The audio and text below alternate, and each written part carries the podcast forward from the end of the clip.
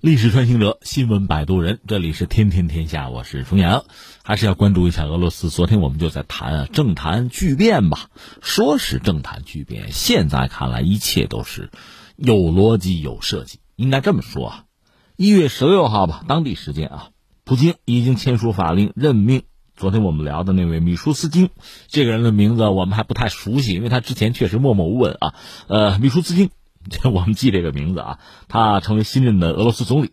另外呢，俄罗斯增设了一个联邦安全会议副主席这个职务，主席是普京，副主席呢梅德韦杰夫，就是前任的总理，现在有了一个新职位吧。这个和昨天我们谈的啊，就俄罗斯方面传来的消息是完全一样的。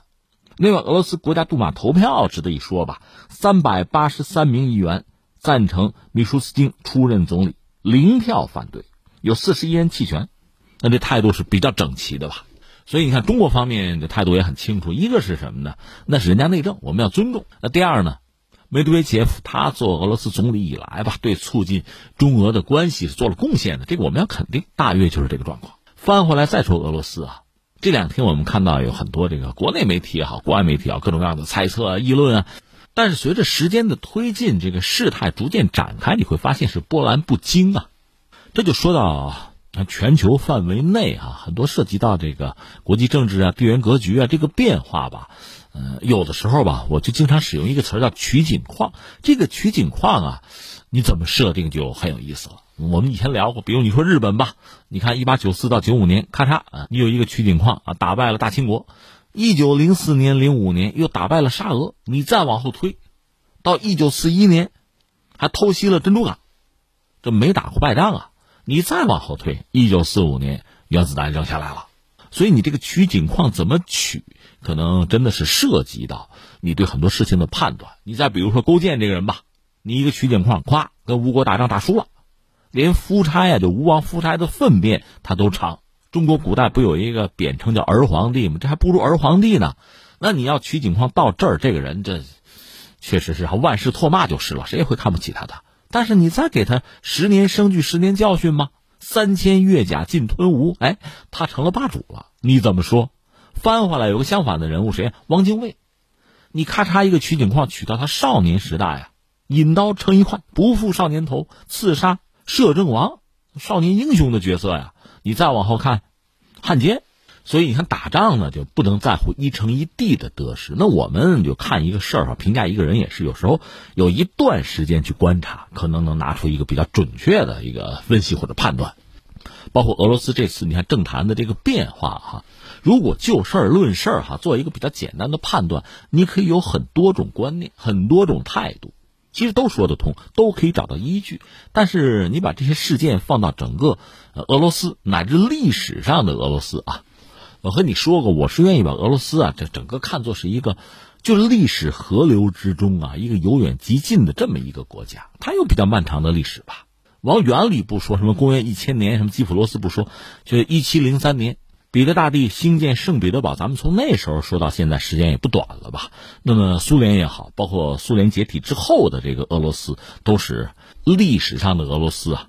由远及近嘛，它是一些特殊的阶段嘛。我们这么看这个事情，那它本身的发展有它的逻辑脉络呀。你看清楚这个很多问题，其实就很容易理解了。我们还拿我们刚才说这个取景框，你框一下啊。你比如说怎么框啊？柴可夫斯基曾经写过一部《一八一二序曲》，这是纪念沙俄击败拿破仑，差不多一八一二年吧。拿这儿做一个点，从这儿往前。拿破仑战争之前，俄罗斯这个国家本身就是个三流角色吧？算不算列强呢？也强，但是基本上不入流。区域性的国家吧，比如跟那个土耳其啊，跟瑞典打仗啊，找出海口，这是他。但是我们知道，呃，最后拿破仑入侵俄罗斯，被俄罗斯打败。你别管是被俄罗斯的这个军人打败的啊，民众打败的，还是被严寒打败的，反正拿破仑算完了。这样呢，沙皇反而成了胜利者。成了欧洲的拯救者，成了欧洲宪兵，整个欧洲开始一个是仰视俄罗斯，另外就是恐惧俄罗斯啊。但是好日子没过多久，到了一八五六年克里米亚战争，最后英法为了遏制沙俄吧参战，而英法当时已经完成工业革命嘛，和沙俄它实际上有个落差，因为你看当年俄罗斯跟土耳其打那个西诺普海战的时候，用的还是大帆船、木头船，而后来英法参战就干预跟俄罗斯打仗的时候，用的已经是什么了呢？就是蒸汽船、钢铁的，这有代差呀。所以最后你像俄罗斯那个塞瓦斯托波尔战役，到最后把自己船就沉了，没办法打不过嘛，打输了。克里米亚战争其实，因为那是一场近代化的战争啊，双方损失都很惨重。从俄罗斯那个角度讲呢，整个国家战略都不得不调整，就向欧洲发展这条路其实就不通了。当然，它转而向东啊，这是十九世纪中叶的事情吧？这等于说是被群殴成重伤啊，那回家就就休息一段吧，歇了得有半个世纪。而且你看，一九零四年、零五年又被日本人打败了，这就缓不过来啊。到了后来。第一次大战，一九一四年到一九一八年，俄国大家都承认他战争潜力无穷啊，他的土地啊、资源、人口，大家都知道他很厉害，但是也知道，特别是德国人很知道嘛，跟他打仗啊，他反应迟钝，他动员起来很慢，所以真正交手的时候呢，可能在东线吧，德国几个师就让那个俄罗斯啊，举全国之力去打，还打不过。到后来，这不布尔什维克就革命了吗？列宁不就上台了吗？那是当年那段历史。但是你想，一九一四到一九一八年的一战，沙俄就没有挺过来，沙俄就倒台了，罗曼诺夫王朝也就告别历史舞台了。然后就萨林的时代，其实是拼命的完成工业化呀。你看那阵儿，就上个世纪三十年代那阵儿吧，苏联就红军也和几家打过仗，比如和什么芬兰啊、波兰打过仗，和日本打过仗，就算赢，往往也是惨胜，战斗力不行嘛。一九四一年，纳粹偷袭。就闪击苏联啊，损失也很惨重。但是没几年，到了一九四五年，你看到的是什么呀？红军攻破了柏林呢，又是席卷半个欧洲啊！这和当年打败拿破仑何其相似啊！然后就冷战时代哈，所以你看，我们把这个取景框这么一框，这么一框，你会发现俄罗斯这个国家确实它有非常广袤的国土。像昨天普京不是说吗？它人口是个大问题，人口只要跟得上，它的这个作为一个国家呀。它的综合国力，它的战争潜力，那是谁也不能小看的。这是俄罗斯，不管是在苏联时代，还是苏联之前，还是现在的俄罗斯，其实你要对它很认真的看待啊，大量去研究。其实说欧洲也好，西方也好，正是基于刚才我们讲的这套逻辑，基于对历史的研究，确实对俄罗斯呢是有一种独特的态度。什么态度呢？这是最有意思的，很耐人寻味。呃，这么说啊。苏联解体是一九九一年，然后是叶利钦上台，干了将近十年吧。他其实这个自己最后的任期没有做完，实在是撑不住了，把自己的位置给了普京。普京当时是总理嘛，要求普京照顾好俄罗斯。普京刚上台的时候，他的执政理念、他的政策和叶利钦差别并不是很大。真正的啊，众所周知的转折点，或者说俄罗斯和西方的关系真正的破裂啊，真正撕破脸，其实是二零一四年，就是克里米亚事件。我看到美国那个外交杂志好像把一八五六年的克里米亚战争和二零一四年这个克里米亚回归这两个事情相提并论了啊？为什么呢？这两件事情都意味着俄罗斯国策发生大的调整或者变化吧？所以从这个角度讲，也不是没有道理。那个变化是什么？我们简单的就看一看。苏联解体之后，我们知道是叶利钦上台。普京呢，他在克格勃干过很长时间，后来还在东欧干过一段，就在那个东德呀。后来还是他的恩师提携呀，他做到这个圣彼得堡的市长了吧？在叶利钦寻找继承人的时候，普京是应该说叫众望所归。什么叫众望所归呢？就是俄罗斯国内的各种政治力量、政治势力，一个最大公约数是普京。这里面包括一些呃寡头，什么亲西方的人、民族主义者。包括俄罗斯的一些利益集团，比如强力部门，甚至包括军队、克格勃，就是各方都能接受的一个人选，恰恰是普京。甚至普京最早是谁呢？是那个别列佐夫斯基，是一个大亨啊，一个寡头啊，是他把普京拉到这个寡头的圈子，叶利钦的圈子，甚至是亲西方的圈子，觉得是自己人嘛。而普京上台之后的一些事情，基本上还处在一个守势吧。你比如车臣的问题，那是到了国家分裂的地步，不用兵也不可能。其他总的来说是一个守势，而且是在努力调整和西方的关系。我们在以前节目里曾经聊过，就是苏联解体以后，俄罗斯和中国的这个贸易，比如边贸，那个数据很有意思。它一解体，边贸的这个数据噌就涨起来。因为俄罗斯需要这些东西嘛。后来俄罗斯向西方靠拢，这个边贸的数据又降下去。后来，西方呢，并没有真正的接纳俄罗斯，所以逐渐你看这个数据又上去了，呃，挺有意思的一个事情。有时候间接的这些数据能让我们得窥真相哈。总之，普京当年和西方一些国家的领导人关系是相当不错的，哥们儿嘛。你比如说法国那个希拉克，呃，另外这个布莱尔，英国的首相布莱尔，还有这个。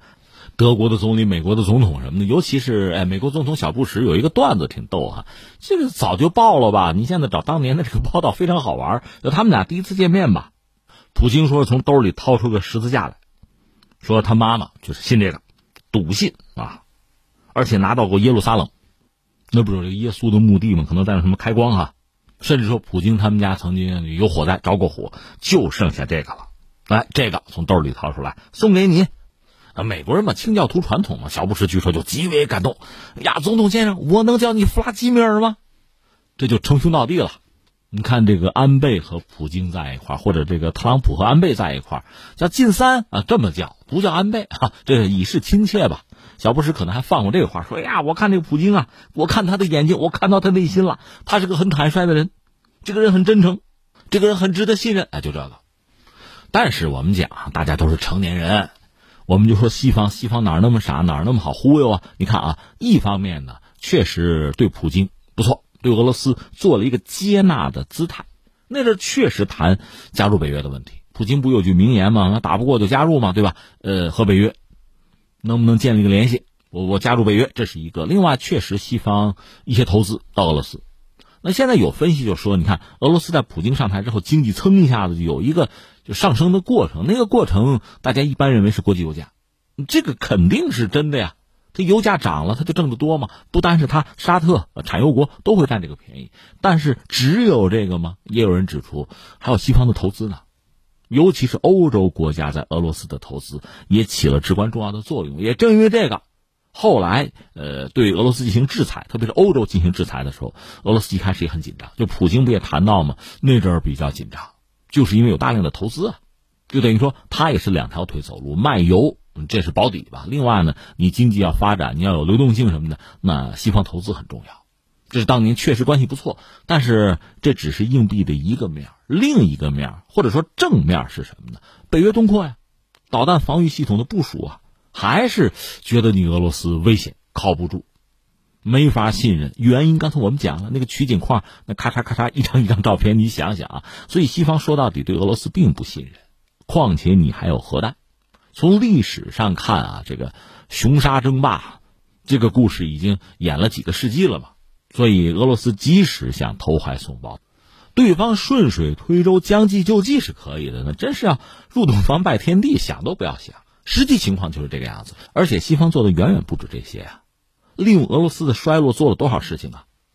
一九九九年打了南联盟吧，后来又打了萨达姆吧，包括到这个利比亚，然后叙利亚，叙利亚完了就可以动伊朗了吧？就它整个这个逻辑链条就已经启动。就俄罗斯的，你说海外的利益也好，盟友也好啊，你说势力范围也好，就苏联时代那个东西，一点一点的完全就被碎裂掉，就被消解了。这就是俄罗斯面对的一个战略困境。我说句老百姓实在话吧，这种大国呀，它没有贵的资本，除非你把自己碎裂掉，除非你分裂掉，就所谓挥刀自宫，除非你这样，否则的话，你就会被人家作为一个对手，要么是一个咄咄逼人的对手，要么是一个衰落中的对手，反正是对手，这就是俄罗斯面对的现实。所以在一系列就是西方的咄咄逼人之后，到了二零一四年。压垮骆驼最后那根稻草，应该就是乌克兰问题，就是颜色革命啊！你看，昨天我们节目也聊了，涉及到梅德韦杰夫，一个是利比亚那个问题，俄罗斯等于向西方发出了一个模糊的信号，那意思反正这跟我们没啥关系，你愿意整你去整。那就是联合国当时有决议嘛，那草案说是要在利比亚设一个禁飞区，真正搞了这个东西，实际上就宣判了卡扎菲的死刑。但当时俄罗斯投了弃权票，普京是总理，说是也没有看那个东西嘛。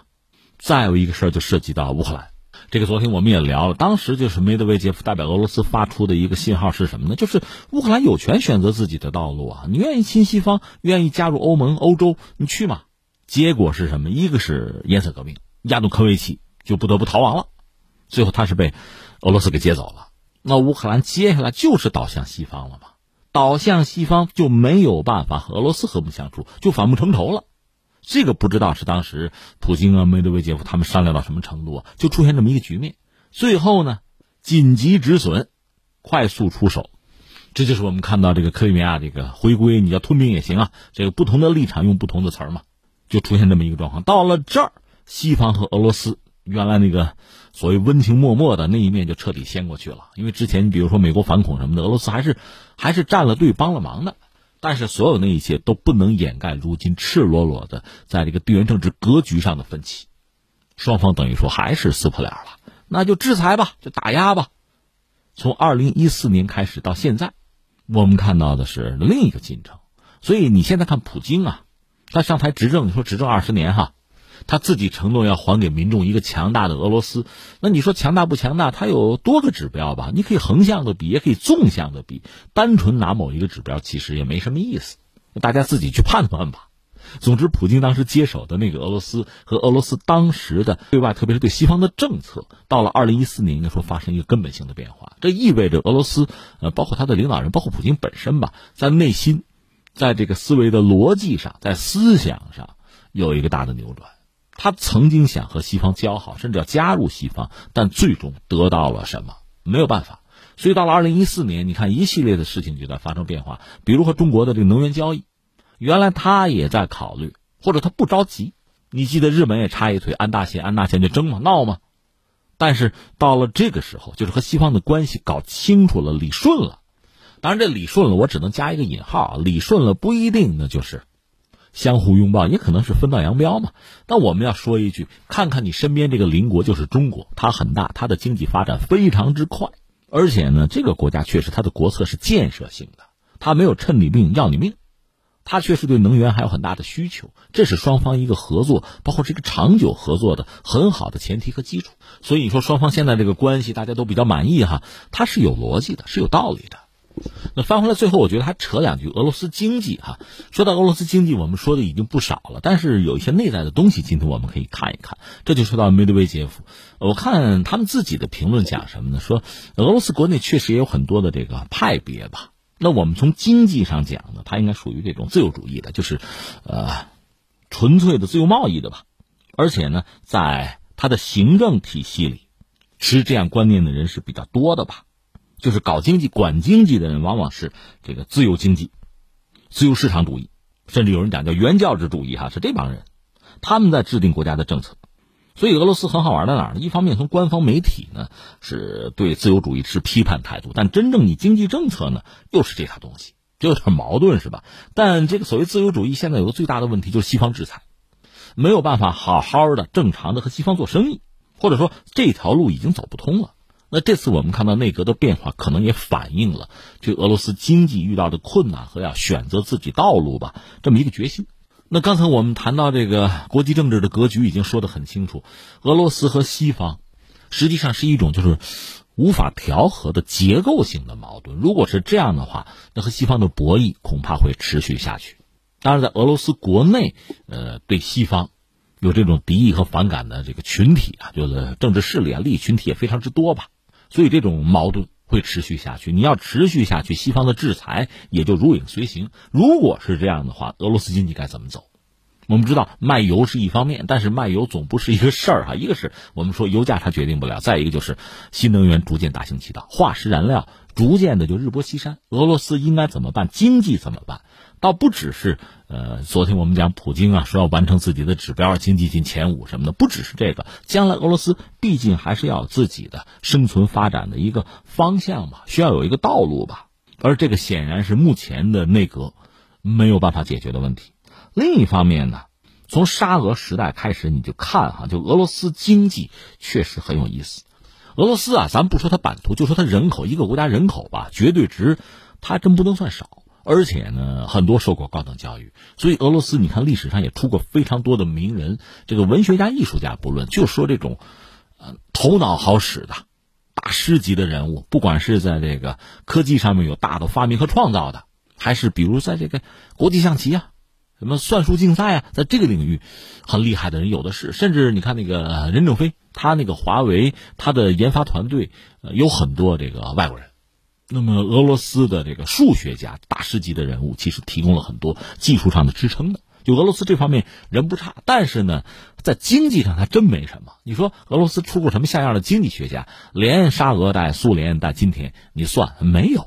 这是很好玩或者很耐人寻味的一个事情吧？确切讲是两个问题。应该说从沙俄时代到现在哈，包括苏联到现在，它大概什么呢？一就是懂经济、管经济的人不多，不光是说高层决策层啊，包括就是中间层，就像样的这方面的这个管理者有限。再就是，就信息上上传下达不通畅，沙俄时代就这样，而且他苏联时代搞计划经济，是不是我理解也有一个因素是能够避免刚才我们说的这些问题，但是它带来更多的问题，所以俄罗斯也一直没有放弃对这些问题就破解之道的研究吧。那我们就说眼下他们研究出什么成果没有哈？一个是什么呢？纯粹的，就是学西方靠西方那种极端的自由市场经济那套玩法。看来是玩不转，是不行。那是不是有国家控制在里面好一点呢？计划经济就是国家控制啊，曾经试过也不成功。那现在我们看到俄罗斯可能啊，现在他们的思路是什么呢？不能只靠自由市场，不能只靠那种就看不见手的调控，这样带来俩结果：一个是外资控制，国外资本会大行其道；再就是贫富分化呗，那就社会动荡了。那你完全由政府来掌控行不行？也不行，贪污腐败。再就是你懂行的人也不多。有没有一个中和的方式呢？